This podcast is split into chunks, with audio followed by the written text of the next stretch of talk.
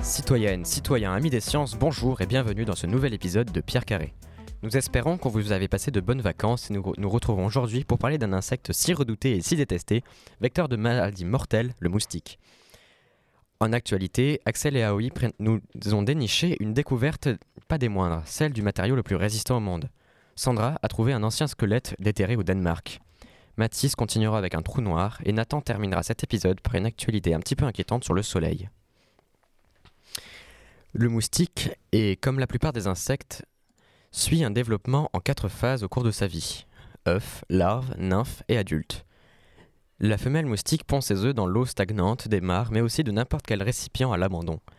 Après l'éclosion, la larve grandit pendant une durée variant d'une semaine à un mois, en passant par plusieurs mues. Elle tire l'énergie de sa transformation de son alimentation en algues microscopiques appelées phytoplancton. Ensuite, la larve arrête de se nourrir et entre par le stade nymphal qui dure jusqu'à 5 jours, dans lequel elle subit les dernières mutations avant l'âge adulte. On voit apparaître au fur et à mesure les pattes et les ailes se former. Arrive enfin l'âge de la maturité. Le moustique mesure généralement au maximum 10, limi- 10 mm de long, a 6 pattes et une paire d'ailes transparentes. Pour se nourrir, la femelle possède une trompe avec laquelle elle pique. Le mâle, lui, se nourrit de nectar de fleurs. Mathieu, les moustiques sont des insectes. Et donc, c'est des animaux invertébrés dont le corps est séparé en trois parties plutôt différentes la tête, le thorax et l'abdomen. Je vais d'abord vous parler de la tête. Donc, elle est séparée encore une fois en plusieurs parties. On a d'abord les pièces buccales. Donc, c'est des éléments qui forment la bouche en quelque sorte du moustique. On, a, on retrouve aussi deux antennes donc, qui captent des messages chimiques qu'on pourrait comparer à l'odorat, des yeux à facettes, mais aussi des trompes, comme vous l'a dit Mathieu, euh, qui, permettent, qui leur permettent de manger. Ces trompes sont recouvertes de 47 poignards qui peuvent percer la peau, qui permet ainsi aux femelles de s'abreuver du sang de leurs victimes. Et je crois que Sandra, tu avais une question? Euh, oui, tu nous as parlé des yeux à facettes, mais qu'est-ce que c'est? Les yeux à facettes, c'est euh, compar- nos yeux à nous sont recouverts au fond à- par une rétine. Les yeux à facettes sont en fait euh, composés de multiples récepteurs, un peu comme des, nos yeux, de tout petits yeux humains en quelque sorte, euh, disposés dans le rétinulat. Et donc, euh, c'est des petits capteurs qui sont reliés par euh, des terminaisons nerveuses, donc un capteur relié à une terminaison nerveuse, contrairement à nos yeux à nous, humains, humaines, où nos yeux sont reliés qu'à un seul nerf optique. Je vous le disais tout à l'heure, donc, le corps des moustiques sont séparés en trois parties bien différentes. Je vous ai parlé de la tête et on retrouve aussi le thorax, donc, composé de trois paires de pattes, deux ailes, qui est une expansion de l'exosquelette de l'abdomen. Bien sûr, ces ailes-là sont différentes de celles des oiseaux, mais leur permettent aussi de voler. Et on retrouve euh, aussi deux petites ailes qui ne leur permettent pas de voler, mais plus de se diriger, euh, de tourner, etc. Et donc pour finir, on retrouve l'abdomen, donc c'est elle-même une partie segmentée du corps du moustique, spécialisée dans le développement des œufs, mais aussi dans la digestion de sang pour les femelles. Euh, D'ailleurs, quand la femelle va donc s'abreuver du sang, on voit l'abdomen se dilater et c'est à ce moment-là qu'on peut voir les différentes segmentations euh, de, du corps. Oui, alors, euh, la femelle, en s'abreuvant dans les, dans les victimes, transmet des maladies. Et je vais vous dire un chiffre 725 000. Et là, je vous parle pas du prix d'une voiture de luxe, ni de la distance qui sépare le Soleil et Jupiter en kilomètres, mais bien du nombre de décès causés par les moustiques en moyenne par an. Et oui, contrairement aux idées reçues, l'animal le plus dangereux, après l'humain, n'est pas ni le requin ni le lion, mais bien ce petit insecte qui hante nos nuits d'été, qu'on a juste envie d'écraser, le maringouin. C'est lorsqu'il nous pique avec sa trompe, prélevant 0,01 ml de notre sang, que les maladies nous sont transmises. Celles-ci peuvent être graves, de l'ordre d'une grosse grippe bien énervée pour la dingue, mais aussi mortelles. Aussi appelée la malaria, le paludisme fait partie de ces maladies ayant pour vecteur le moustique. Elle a pour cause un parasite de type plasmodium et se caractérise par des fièvres, un grossissement du foie et une anémie, c'est-à-dire une baisse de la concentration en hémoglobine du sang, une jaunisse et peut même provoquer un coma. Le moustique transmet aussi le chikungunya, la fièvre jaune et la filariose. Maintenant, je vais vous parler d'un sujet un peu plus étrange et ambigu. Est-ce que les États-Unis euh, ont bien fait de relâcher 2 milliards de moustiques génétiquement modifiés afin de diminuer la population de moustiques qui causaient des ravages? Donc, euh, comme l'a dit Mathieu, les moustiques euh, causent énormément de dégâts et ils font extrêmement de décès. C'est l'espèce la plus meurtrière pour l'homme. Et donc, l'entreprise Oxitec s'est penchée sur le cas du moustique et elle avait pour but de baisser la population et par conséquent de diminuer les maladies. Alors, ils ont créé un moustique OGM, donc un, moustique euh, un organisme génétiquement modifié qui s'appelle OX5034. Alors cet organisme génétiquement modifié qui est le moustique, il, il ne peut pas faire de dégâts à l'homme. Par contre, il va être très dangereux pour sa propre espèce. Alors il faut savoir que déjà en 2021, les États-Unis avaient déjà euh, relâché 750 millions de moustiques euh, qui n'étaient pas euh, dangereux pour la nature. Et en, fait, ils vont, ces moustiques, ils vont se battre contre leur propre reproduction. Donc, pour expliquer un peu plus en détail ce procédé, Oxitec, l'entreprise, elle s'est basée sur des moustiques Aedes aegypti, donc, et ils les ont modifiés, ils ont modifié pour le, l'ont modifié pour lui donner un gène qui provoque la mort, tout simplement. Si euh, le moustique n'a pas antibiotique, si on ne lui donne pas un antibiotique euh, commun qui est la tétracycline. Donc les moustiques sont euh, élevés en laboratoire pendant plusieurs générations et sont mis jusqu'à l'âge adulte afin qu'ils puissent se reproduire. Et une fois qu'il y en a un nombre conséquent, ils les relâchent dans la nature afin qu'ils se reproduisent. Mais comme ils sont privés d'antibiotiques, leurs descendants et eux-mêmes mourront, euh, mourront. Et donc ça limitera la dengue, notamment. Mais en ce qui concerne le paludisme, c'est comme c'est un parasite, le gène qui est intégré euh, dans le moustique, c'est un gène qui réduit la capacité euh, du moustique à porter ce parasite.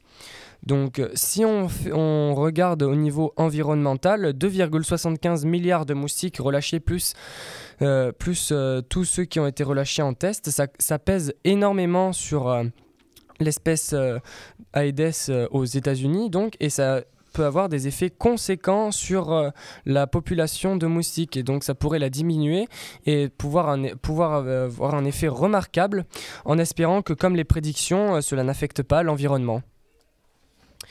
Eh bien, merci Louison. On a terminé avec cette actualité et euh, on se retrouve juste après la musique, qui est donc un remix de Daft Punk et de Michael Jackson de Billie Jean.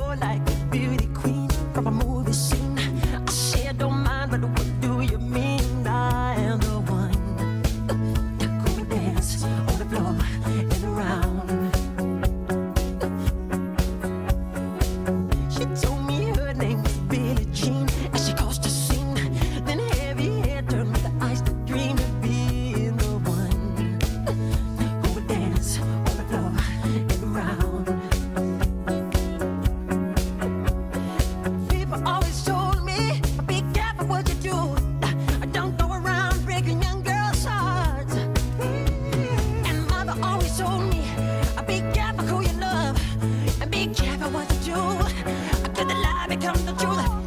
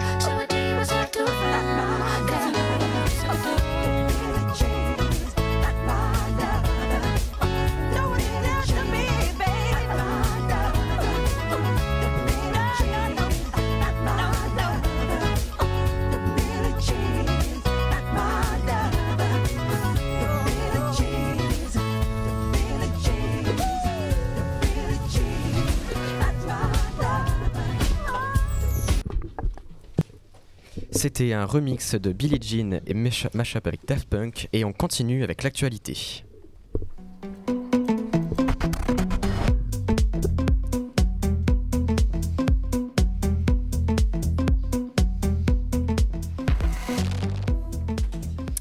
Donc euh, tout à l'heure, Axel et Aoi, vous m'avez dit euh, que vous aviez déniché quelque chose euh, assez important quand même, la découverte du matériau le plus résistant au monde. Eh ben, en effet, euh, le 1er décembre 2022, une équipe de chercheurs américains de l'université de Berkeley ont mis au point l'alliage qui est pour le moment le plus résistant au monde. L'alliage est composé de chrome, de cobalt et de nickel, mais jusque-là rien d'exceptionnel.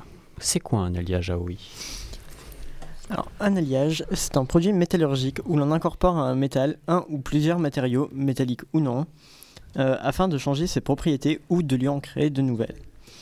Euh, parmi les alliages les plus connus, on peut citer l'acier, la fonte ou le bronze. Et du coup, qu'est-ce que c'est la résistance? Alors, la résistance, c'est une capacité d'un matériau à résister aux déformations que l'on lui applique. Par exemple, l'acier est très résistant car difficilement pliable, mais il est peu, peu flexible car il se plie et ou se brise si on lui applique trop de force. A l'inverse, le laiton est moins résistant mais il se plie plus facilement. Mais peux-tu nous définir ce qu'est la flexibilité? La flexibilité, c'est la capacité à se plier puis à reprendre sa forme originale. Par exemple, un trombone est très facilement pliable, mais il est peu flexible car il ne revient pas à sa forme originale, contrairement à par exemple du plastique ou du caoutchouc. Est-ce que tu peux développer alors sur l'alliage du jour? Alors, dans le cas de l'alliage d'aujourd'hui, ses propriétés sont exceptionnellement résistantes à la fracture, c'est-à-dire qu'il se fissurera difficilement sous la contrainte. Il présente une, une ténacité d'environ 400 à 500 mégapascales par mètre, alors que les autres alliages utilisés comme l'acier est à 180 mégapascales par mètre, ou les alliages d'aluminium dans l'aéronautique ne sont qu'à 35 mégapascales par mètre. Pour donner un ordre d'idée, 1 mégapascal par mètre est une unité de pression qui vaut 10 avec 6 zéros pascal. C'est l'équivalent de 10 bars de pression, soit 10 fois l'atmosphère terrestre. Il est important de noter que les mesures ont été faites avec des mesures de pression par mètre et non par kilogramme. Cela peut paraître anodin, mais si deux matériaux ont les mêmes propriétés excepté leur densité, le plus léger sera plus intéressant. C'est pour cela que le graphène est très intéressant car il a une relativement faible résistance à 7 mégapascales par mètre, mais il est aussi exact, extrêmement léger comparé à l'acier qui est bien plus fort mais aussi bien plus lourd. Euh, Qu'y a-t-il d'autre de spécial à cet alliage du coup? Son autre propriété étonnante est qu'il devient plus résistant et ductile lorsqu'on le refroidit. D'habitude, les métaux deviennent fragiles et cassants lorsqu'on les refroidit. On prend par exemple une feuille de salade au congélateur et on voit qu'elle se brise facilement en miettes alors qu'à température ambiante, on peut facilement la plier. Ce nouveau matériau, lorsqu'il est plongé dans de l'hélium liquide à moins 250 degrés Celsius, a vu ses propriétés s'améliorer. Mais Axel, comment est constitué cet alliage? Alors c'est un alliage de chrome, de cobalt et de nickel, mais c'est aussi surtout un alliage à haute entropie, c'est-à-dire que ces trois composés sont présents à part égale, alors que dans les alliages conventionnels, ils ne sont pas à proportion égale. Par exemple, on peut prendre l'acier, qui est environ à 99,4% de fer et 0,6% de carbone. Et du coup, qu'est-ce que c'est les impacts de cette découverte? Alors, ce matériau est donc, en plus d'être à ce jour le plus résistant, est aussi obtensible à des quantités importantes. Les tests ont d'ailleurs été faits sur des échantillons de la taille d'un paquet de cigarettes, là où le graphène ne pouvait s'utiliser qu'à des échelles nanométriques, soit une quantité infime. L'alliage chrome-cobalt-nickel, lui, peut euh, laisser penser une utilisation quotidienne, malgré malheureusement le coût élevé de deux de ces matériaux, le cobalt et le nickel. Eh bien merci, j'espère qu'on va pouvoir euh, faire des, vaisseaux spatiaux avec ça. Peut-être que ça pourra nous aider pour euh, la résistance euh, au niveau des charges utiles. Et on passe à l'actualité suivante du coup. Donc c'est Sandra qui a trouvé un ancien squelette au Danemark. Alors oui, au Danemark, il y a eu un projet qui était de construire de futurs logements à Egedal, qui était prévu, mais avant de débuter ces constructions, des fouilles préventives ont été faites par des archéologues. Ces découvertes ont permis de trouver un squelette vieux de 5000 ans et qui daterait donc du néolithique. Mais cette découverte par les archéologues de Remue a quelque chose d'étonnant, car le squelette serait un sacrifice humain. Euh, cette trace serait prouvée car ils ont pu trouver une hache en silex à côté, mais également des ossements d'animaux. Cela confirme donc un peu plus le fait que le squelette était une offrande. Cependant, le squelette n'était pas complet. En effet, nous n'avons retrouvé que les os des jambes, le bassin, ainsi que la mâchoire. Je me demande bien comment le corps a pu être conservé pendant tant d'années quand même, c'est assez impressionnant. Euh, en effet, la dépouille avait été conservée car elle était dans une tourbière, qui est un environnement acide et pauvre en oxygène, qui vient naturellement momifier le squelette. Donc le squelette serait ainsi nommé euh, un homme des tourbières, qui est le nom donné au corps retrouvé en Europe du Nord. Il y aurait plus d'un millier de corps, et euh, le plus souvent ce sont des dépouilles datant de l'âge de fer, mais certains ont déjà pu être datés du néolithique, voire même du mésolithique, comme l'homme de Kohlberg. Ils représentent des vestiges très importants pour l'archéologie. Selon les chercheurs, les civilisations d'Europe du Nord d'avant considéraient les tourbières comme une passerelle entre le monde humain et le monde des dieux, ce qui prouve toutes les découvertes dans la tourbe. Mais pour finir, sur ce squelette, nous ne connaissons ni la date de décès, ni sa ville d'origine et ni son sexe. Bien merci Sandra. Euh, maintenant je passe la parole à, Na- à- Mathis. Est-ce que tu peux nous parler d'un trou noir? Alors oui, euh, l'Observatoire européen euh, austral, donc ESO, a rapporté la découverte du trou noir le plus proche du système solaire euh, jamais connu. L'objet est situé à 1000 années-lumière de la Terre, ce qui est euh, vraiment peu à l'échelle euh, stellaire. C'est le trou noir le plus proche de la Terre détecté à ce jour. La découverte euh, d'un trou noir à seulement années-lumière de, de notre 1000 années-lumière de notre planète est vraiment fantastique. Les chercheurs ont pu constater qu'il s'agissait du tout premier système stellaire composé d'un trou noir visible à l'œil nu.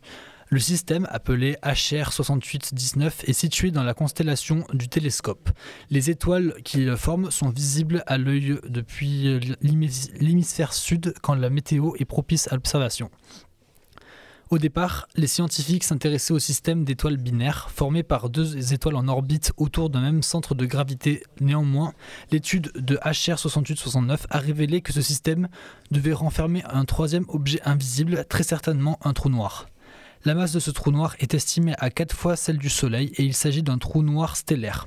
Comme ce spécimen n'a pas d'interaction avec son environnement, en gros il n'aspire pas la matière autour de lui, il apparaît bien noir aux yeux des chercheurs. Ce genre de trou euh, noir émet beaucoup moins de rayons X en raison de sa faible activité, ce qui le rend beaucoup, euh, plus compliqué à détecter.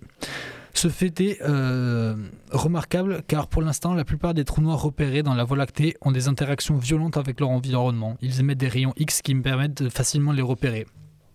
C'est pour cela que les chercheurs envisagent de- des, des centaines de millions de trous noirs silencieux euh, qui sont peut-être cachés dans la Voie lactée et peut-être même encore plus près que ce qu'on pense.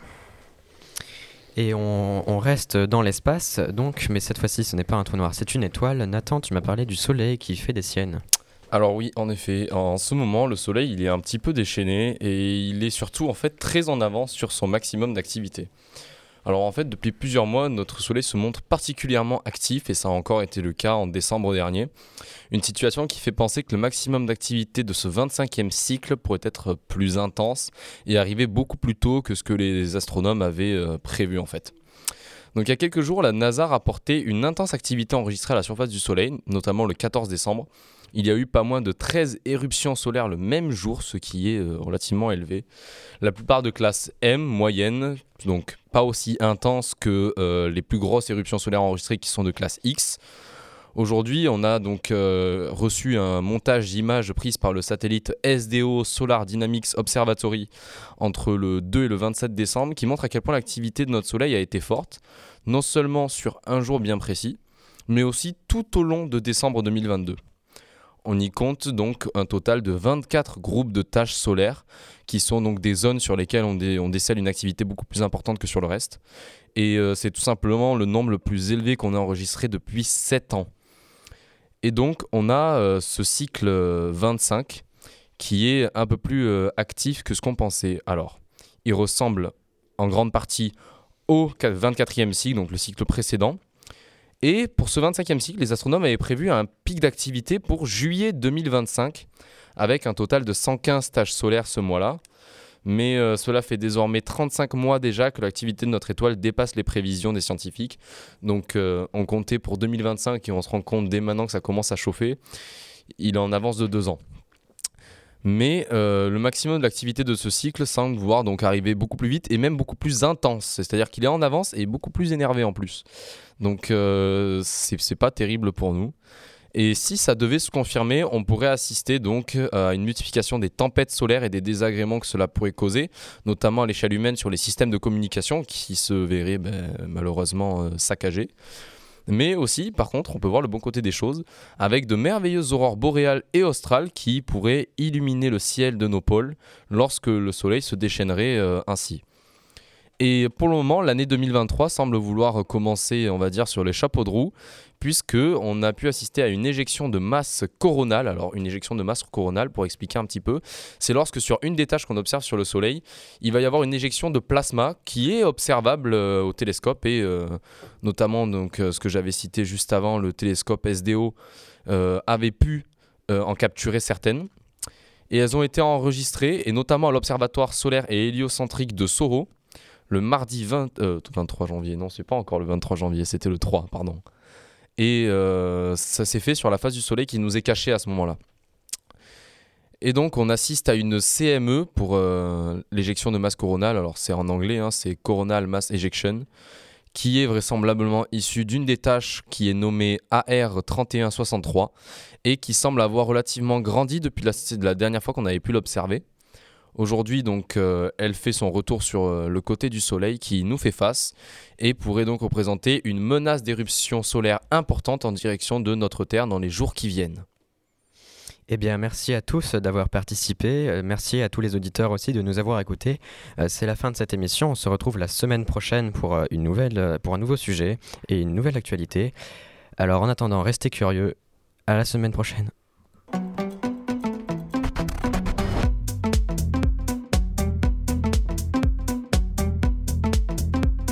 Écoutez Bangarang.